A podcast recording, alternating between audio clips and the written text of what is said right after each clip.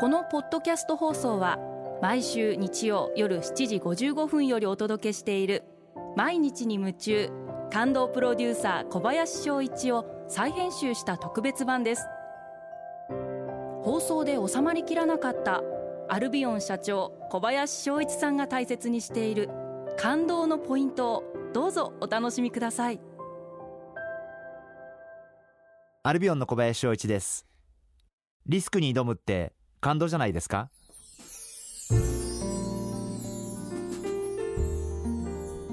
先月末発売の、えー、ゲーテという雑誌で幻冬舎の健城社長と対談をさせていただきました、えー、今回3回目の対談になります。健城さんとはすごくこんな言い方して失礼かもしれませんが話が合うと言いますか人生に対する考え方仕事に対するスタンスそういったものですごく共鳴共感できるところがある。健城さんという方はすごく思ったことをストレートに表現をされる方なんでもちろん多少は何て言うんですか物議というか違和感を感じられる方もいらっしゃるかもしれませんが私は彼のそのストレートな物言いがすごく好きで、まあ、私も人に不快感を与えない限りはなるべく思ったことを正直にしゃべる。ストレートに語る。そういう人間でいたいなというふうに思っています、えー、今回のテーマはですねリスクを負う。私は経営者に一番求められる能力はやはり新しいことに挑戦をするためにリスクを背負っていく。そういう短力がすごく大事なんじゃないかなというふうに思っています、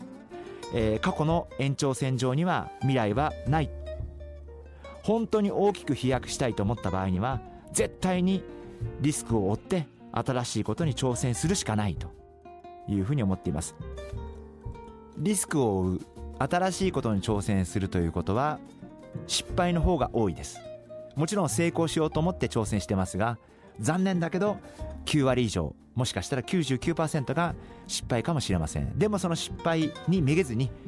新しいことに挑戦していく。それを繰り返していると必ずどこかで芽が出ることがあるというふうに自分では信じていますし私の人生の中で本当に少ない回数ですけれども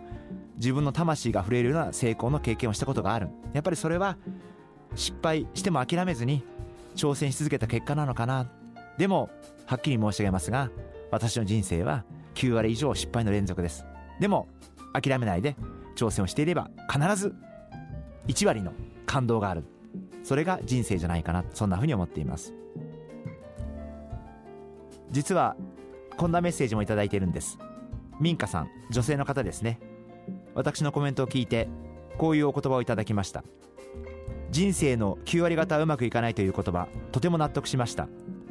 うまくいかないことも楽しんでいけるようにしていこうと思いました。というコメントをいただきました。ありがとうございます。ただすいません。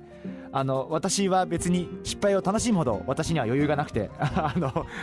やっぱり絶対成功すると思ってやってみて失敗したらものすごいその瞬間落ち込みますし。でもまあ一晩寝て二晩寝てまあ徐々に回復していってよしまた新しいことに挑戦しようという私はそういう人生の繰り返しなんで。あの民家さんみたいにもしも失敗を楽しめるようになったらそれは理想的な形なんじゃないかなと。多分でもこの民家さんはご自身がいろんな新しいことに挑戦をしている。リスクを取っているからどうしても失敗も多くなる。まあそういう人生を歩まれているんじゃないかなというふうに思いますしこういうことは素晴らしいことなんじゃないかなというふうに思いました。毎日に夢中。